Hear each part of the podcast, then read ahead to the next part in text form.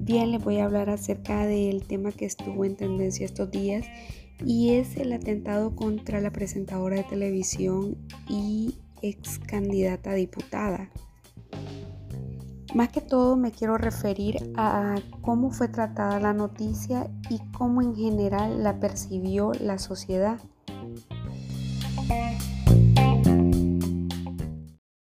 Sabemos que la joven eh, se salvó de milagro porque el señor le disparó varias veces y pues ella contó con la ayuda de dos amigas que la acompañaban en su auto y de dos hombres que la auxiliaron cuando era atacada en plena vía pública en la circunvalación en San Pedro.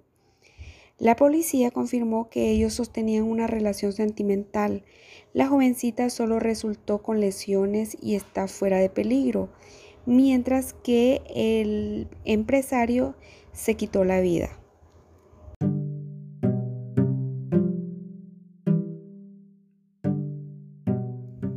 Nadie tiene que naturalizar nada que no quiera, pero leyendo este caso me convenzo que el patriarcado sigue vigente en Honduras.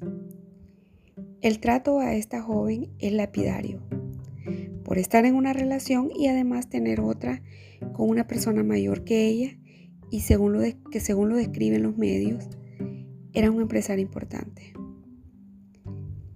Que según la lógica de muchas mujeres, esta joven le gusta a un hombre mayor que está comprometido, como si la culpa fuera 100% de ella y el Señor no tuviera discernimiento.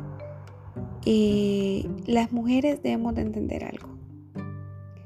Si alguien le roba a su marido o a una mujer, será porque estaba disponible para llevar, al menos que no tuviera la capacidad para decidir y que no lo haya llevado engañado.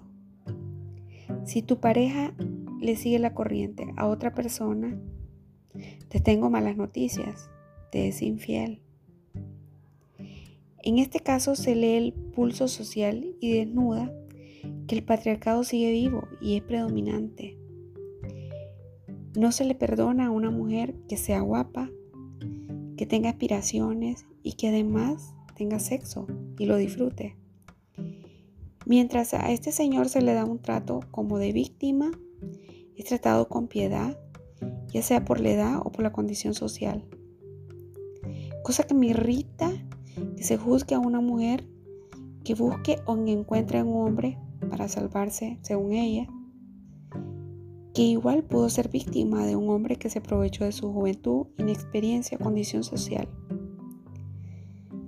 Basta del maltrato hacia las mujeres el que tiene el compromiso es el infiel, punto. Ojo que las cornudas también somos víctimas o son víctimas. Lo que ocurre es que algunas eh, mujeres, la sororidad va para donde les quede mejor a ellas. Que generalmente la sororidad va para todas las mujeres casadas.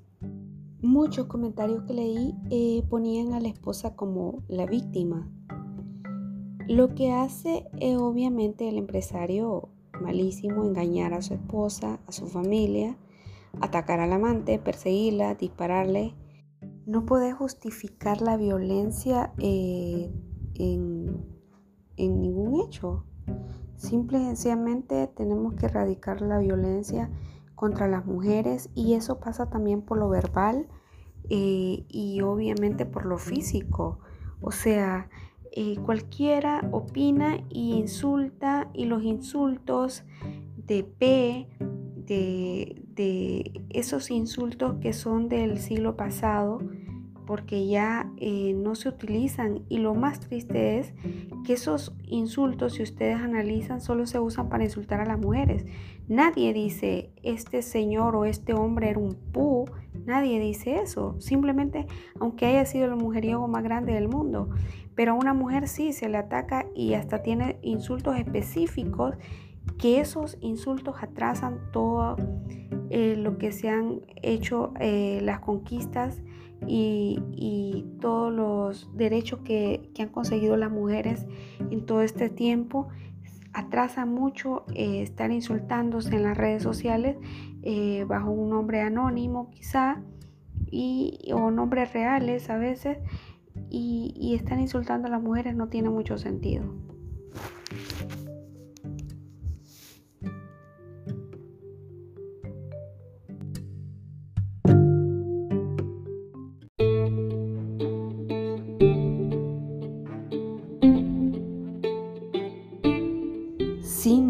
Que hay personas que están muy enojadas y que lo único que quieren es tener excusa para despotricar a otro ser humano. Para mí sería muy fácil salir a dar mi opinión y subirme a esta ola de critiquemos a la chava que ni conocemos. Como sociedad somos muy infantiles en analizar el contexto en el que estamos. Todos creemos que alcanza con criticar la conducta moral de una mujer. Eso no mejorará la conducta del resto de los hondureños. ¿Quién soy yo para juzgar a una chava que pudo ser mi hermana, mi prima, mi sobrina, mi amiga, etcétera?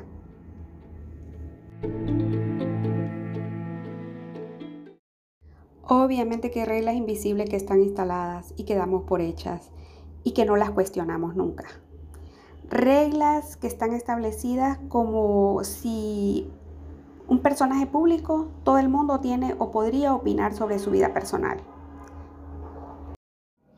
Está muy de moda la frase no se opina del cuerpo ajeno y está muy bien, pero somos muy falsos e hipócritas al decir del cuerpo ajeno no opino, pero a quién se está cogiendo sí.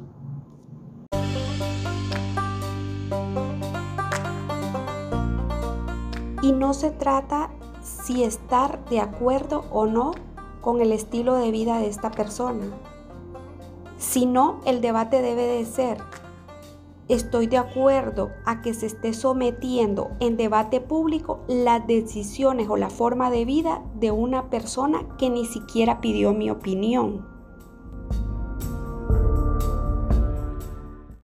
Todos sabemos el poder de los medios y las redes sociales hoy en día, que es enorme, y la violencia también. El consumo irónico es consumo, Toda esta semana del estallido mediático de este caso se leyeron mensajes hipermachistas. Es muy triste, hay que trabajar mucho y nos falta demasiado. Ojalá nos cuestionemos más lo que consumimos y nos respetemos un poco más como personas. Como lo dijo el indio Solari, violencia es mentir.